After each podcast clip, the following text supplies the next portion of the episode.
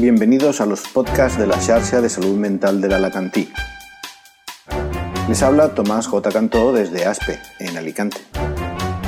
Aquí entrevistamos a los ponentes de las sesiones científicas de nuestra red, buscando conocer mejor al profesional y a su tema de exposición, o viceversa. Sean bienvenidos al podcast de esta semana. Hoy estamos con Lorena eh, Crespo García, que es residente de tercer año de psiquiatría, eh, porque nos ha hablado de un programa de tratamiento asertivo comunitario. Eh, antes de empezar con la charla, yo le he preguntado de dónde era, porque ella no la conozco tanto como los anteriores ponentes, y me ha dicho que es de Albacete. Luego hablaremos eh, de Albacete. Vamos a empezar, como siempre, preguntándote por tu vocación. ¿Tú siempre quisiste hacer medicina y siempre quisiste hacer psiquiatría? ¿O cómo ha sido eso? Sí, en, vamos, en concreto medicina eh, sí que ha sido de toda la vida. De hecho, mi madre siempre cuenta como anécdota que cuando tenía tres o cuatro años ya me preguntaba qué quería ser de mayor y yo decía que quería ser médico. Y bueno, pues era una cosa que le hacía mucha gracia a mi familia porque, claro, obviamente como no es sencillo llegar hasta aquí, pues eh, pensaban que, bueno, lo dejaban como una anécdota, ¿no? Y sí, medicina lo tuve claro desde siempre. Psiquiatría sí que es verdad que no lo tuve claro hasta que hasta poco antes de elegir. Cuando estudié la carrera sí que, bueno, pues eh, me gustó la asignatura. Cuando hice las prácticas me gustó mucho eh, también ver lo que se hacía, el contacto con el paciente. Y cuando me estudié el MIR eh, fue cuando me lo empecé a plantear de forma más seria. Sí que dudé con, alguna otra especialidad, pero cuando faltaba dos meses más o menos para elegir plaza, eh, fue mi primera opción. Y, fui a por ella y, aquí estoy. Muy bien, o sea que hiciste, hiciste Diana. sí, eso es, sí. ¿Estudiaste medicina aquí en Alicante, me has dicho? Sí, en la, aquí en la Universidad Miguel Hernández de Elche. Aquí. ¿Y eso significa que estás aclimatada aquí? Prácticamente muchas veces lo digo, ¿no? Que llevo casi tantos años aquí como en Albacete porque, bueno, me vine con 18 años, o sea que sí, que prácticamente me he adaptado ya aquí a estar en Alicante, sí. Aún así, es seguro que Albacete te tira porque eh, de hoy nos has hablado de un programa que te has ido a verlo y a vivirlo a Albacete. Sí, obviamente siempre lo dicen, ¿no? Que, que la ciudad y el sitio donde naces tira, eh, y es así. Yo Albacete, la verdad que es una ciudad que aunque mucha gente eh, no conoce muy bien, para mí es una ciudad que tiene su encanto. Y sí, cuando decidí hacer el programa de tratamiento asertivo comunitario, sí que es cierto que, no está en, todos los servicios de salud mental y uno, uno de los servicios en los que se encuentra es en Albacete y yo decidí irme a Albacete a hacerlo, un poco pues por volver a, a mi ciudad, aprovechar también para volver y para hacer este programa.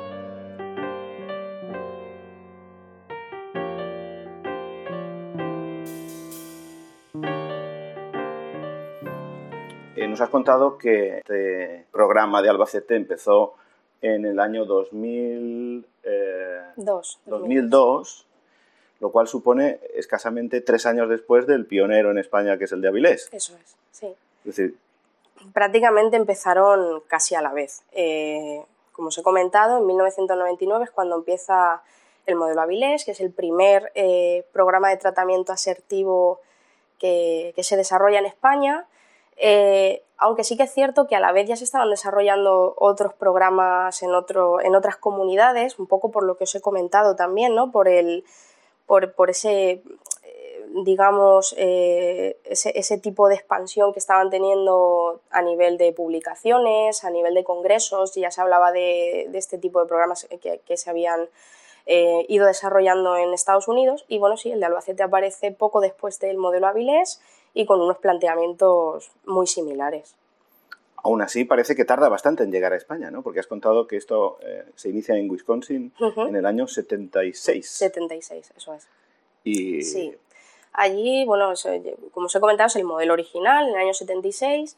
En España es en los años 80, segunda mitad de los 80, cuando eh, surgen los primeros programas. Eh, un poco también con, planteamientos parecidos al programa de tratamiento asertivo comunitario, pero que empezaron llamándose de, otras maneras. No, no, seguían el modelo original, sino que, bueno, pues intentaban eso, acercarse a la comunidad, eh, empezaron, como ya os he comentado, llamándoles manejo de casos, eh, les llamaban, eh, bueno, pues programa intensivo de cuidados. Y, bueno, aunque sí que intentaban, digamos, lo, ¿no? lo, que lo que os he contado, acercarse a la comunidad, no llegaban a ser un modelo de programa de tratamiento asertivo. Esto empezó con el modelo Avilés, en el 99. Em, por lo que tú has contado, si yo tuviera que resumir este modelo, diría que es un modelo ecológico, porque todo sucede en el medio ambiente donde está el paciente. ¿Tú estarías de acuerdo con esto? Sí, sí, es, totalmente así. Eh, el objetivo principal de este tipo de programa es acercarse al entorno del paciente. Eh, un poco lo que, lo que comentábamos, ¿no? Hasta, hasta la década de los 70 la atención a la salud mental estaba centralizada totalmente en el hospital, en los hospitales psiquiátricos. No se concebía otra manera de tratar a este tipo de pacientes con enfermedad mental grave. Entonces, bueno, pues sí, es así, es eh, ecológico en ese sentido porque se, todo se hace en el medio eh, que, donde el paciente vive, en su quehacer cotidiano, en su rutina diaria y en sus necesidades más básicas. En sus motivaciones originales em, hay un fenómeno que los psiquiatras, bueno, no solo los psiquiatras en medicina se habla, que es el fenómeno de puerta giratoria, em, que parece que este sistema estaría destinado a, ayudar a que no suceda.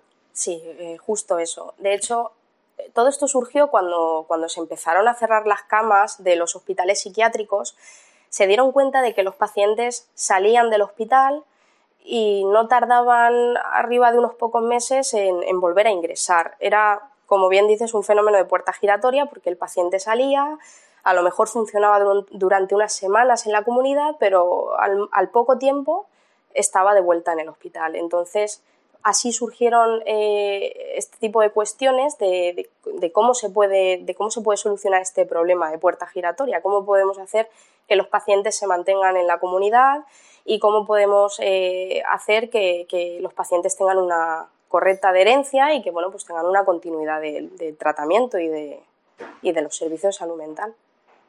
En cualquier caso, este eh, tratamiento no está destinado a todos los pacientes, sino a un subgrupo que tú has llamado, bueno, que conocemos como trastorno mental grave. ¿no?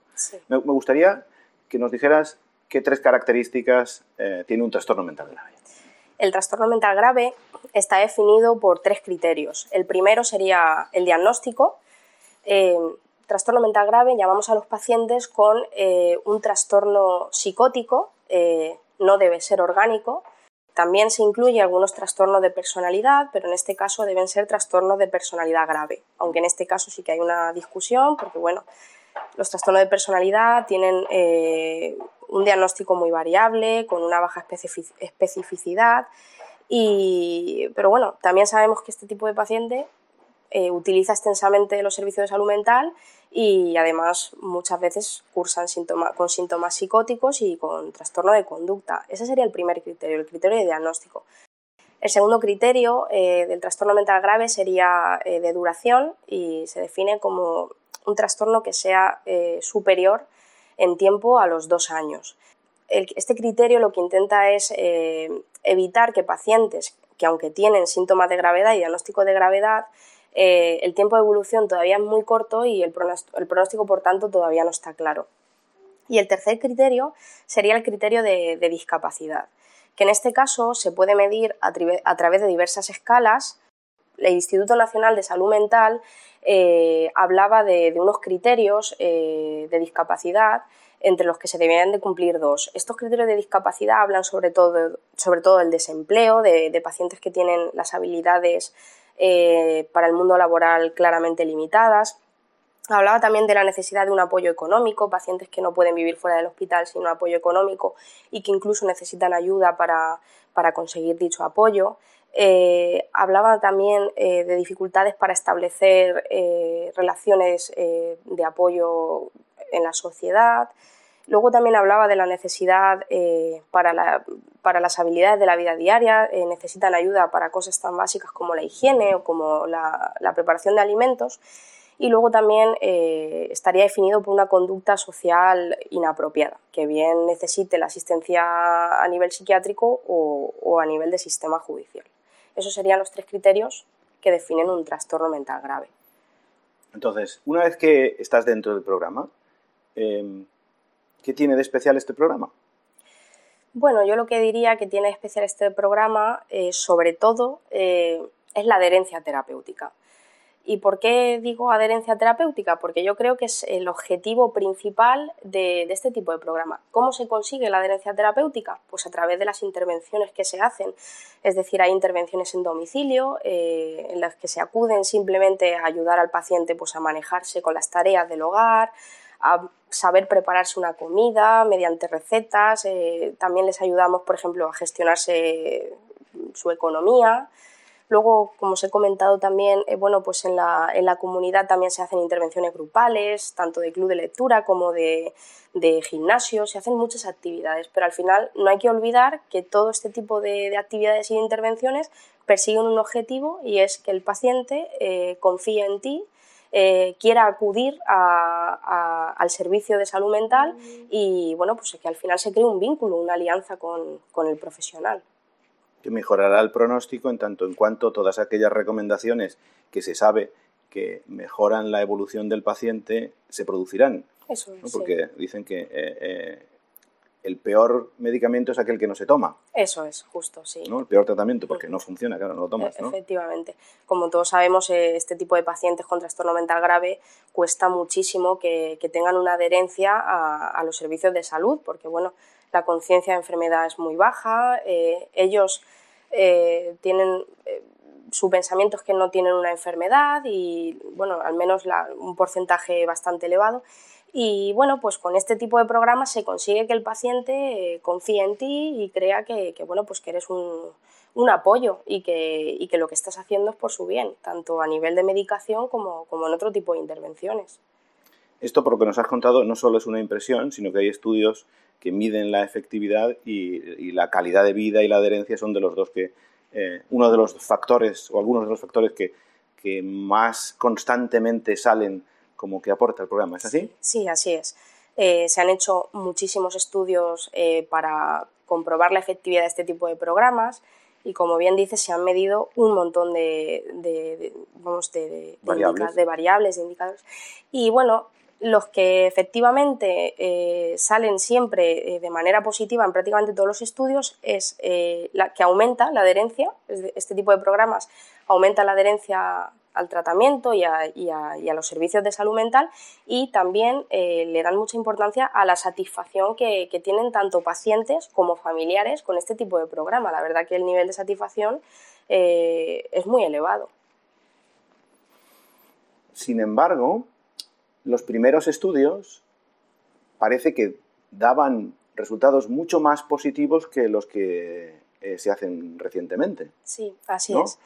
¿Tú tienes una respuesta para esto? Sí, eh, cuando se hicieron los primeros estudios comparativos entre tratamientos asertivos comunitarios y atención estándar, tenemos que tener en cuenta que en la década de los 80 todavía eh, existían hospitales psiquiátricos y prácticamente la comparativa era entre un tratamiento asertivo en la comunidad con una atención eh, hospitalaria.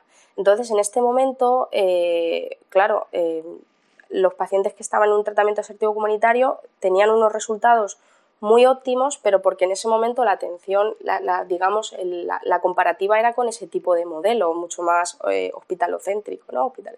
Entonces, claro, mm, cuando pasan los años, eh, en el año 2007-2010 es cuando se, hace un, se hace un estudio que, mm, claro, hace una revisión de, de la última década y aquí eh, es cuando se ve que, no, que, efectivamente no hay una clara evidencia de que, de que en este caso reduzca la hospitalización, reduzca la estancia media, pero así es, es que no solamente se han integrado este tipo de, programas, sino que además el tratamiento estándar también ha cambiado. El tratamiento estándar eh, con el que se comparan los programas de tratamiento asertivo comunitario ha mejorado la atención también. Entonces, las diferencias no son... O sea que mm, si eh, buscamos un resultado positivo de esa no tanta mejoría del tratamiento asertivo comunitario sería que el tratamiento estándar ha mejorado y se aproxima incorporando postulados del asertivo comunitario. Eso es lo que, lo que, digamos, concluyen los estudios más actuales, es que eh, los tratamientos estándar están, digamos, integrando eh, componentes típicos del tratamiento asertivo comunitario. Y esto lo que produce es eso, que a nivel de efectividad ya no sea la diferencia tan, tan evidente. Ahora voy a ser un poco malo, te voy a hacer una pregunta que hasta ahora no te he hecho, ni en sesión ni aquí. ¿Tú crees que en los sitios donde no hay tratamientos asertivos comunitarios, el tratamiento estándar se parece al de los sitios donde sí hay tratamientos asertivos comunitarios? Yo diría que sí. Mi experiencia, como habías comentado, ha sido eh, en Albacete. Conocí sobre todo el programa de tratamiento asertivo comunitario, pero también tuve un acercamiento a las unidades de salud mental. Eh, yo diría que sí, que el funcionamiento es, es prácticamente igual que el que tenemos aquí. Yo entendería que donde hay un programa de tratamiento asertivo comunitario, sus postulados difunden al resto de los colegas y al resto de las unidades, y donde no lo hay, estaría menos difundido. Fíjate, yo creo que no es así, porque yo creo que allí las unidades de salud mental diría que no, que no han acogido ninguno de los postulados del tratamiento asertivo comunitario. De hecho, eh, desde el equipo de salud mental se hacen derivaciones al tratamiento asertivo comunitario para los pacientes que ellos consideran que, es más necesario, que como ya os había comentado, son pacientes que no tienen una adherencia a los servicios de salud mental, son pacientes que se pierden y que dejan de tener un contacto, y yo diría que no. Entonces, eh, si lo he entendido yo bien, ¿tú no crees que crear o generar un programa de tratamiento asertivo comunitario en un sitio mejora el resto de la red de salud mental, sí mejora el programa a los que él atiende, pero no influye en el resto de las unidades. Yo diría que no.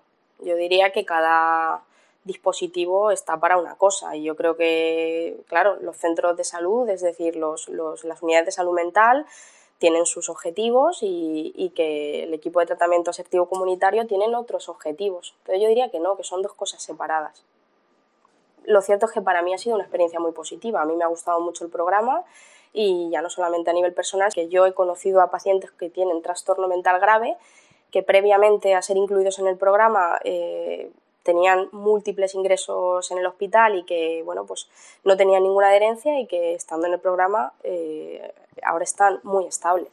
Esa es mi experiencia a nivel personal.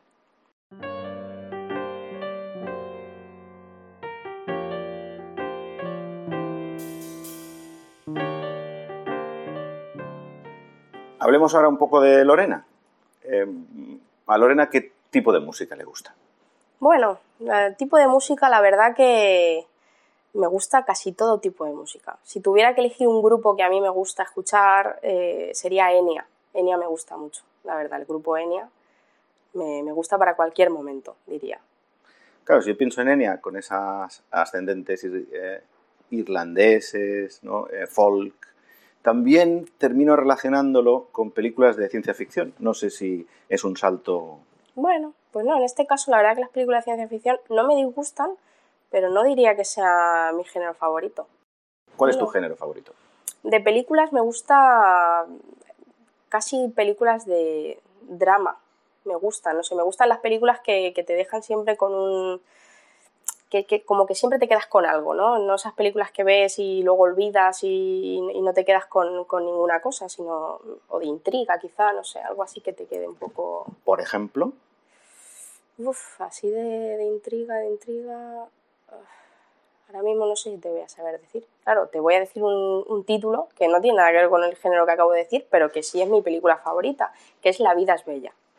Eh, bueno, es, un, drama, es un drama. sí, no es no es intriga, pero es drama, sí. Es mi película favorita, La vida bella. Me ha parecido oírte que querías decir que también últimamente estás por las series, como muchos de nosotros. Casi te diría que, me gustan más las series que las, que las películas. Las últimas series que, podría recomendar que me hayan gustado, por ejemplo, La Casa de Papel, me gustó mucho. Claro, tú alternas entre Albacete y Alicante, así que voy a preguntarte recomendaciones gastronómicas tanto de un sitio como de otro. En cuanto a Albacete, recomendaciones gastronómicas podría hacerte un montón. La verdad que una de las cosas que más eh, recomienda a la gente de Albacete es precisamente por eso, por lo bien que se come allí. Por ejemplo, eh, estaría el ajo mataero, ¿no? que es allí muy típico, o el, el famoso atascaburras, que tiene el nombre así como un poco... Pero bueno, la verdad es que sí, que son comidas muy típicas, el gazpacho manchego y... Bueno, y si voy a Albacete, entonces, ¿dónde voy a comer una de estas cosas? Bueno, a nivel eh, de recomendaciones así de sitio donde podáis pues, acudir a, comer, diría, a mí un bar que me gusta mucho, que, que, además es tradicional en Albacete y que lleva muchísimos años, es el Filo de la Navaja, no sé si lleva 40 o 50 años abierto. Luego muy típico también sería pues, el, el Callejón de los Gatos, también es un sitio muy, muy típico. Bueno, ¿y de aquí?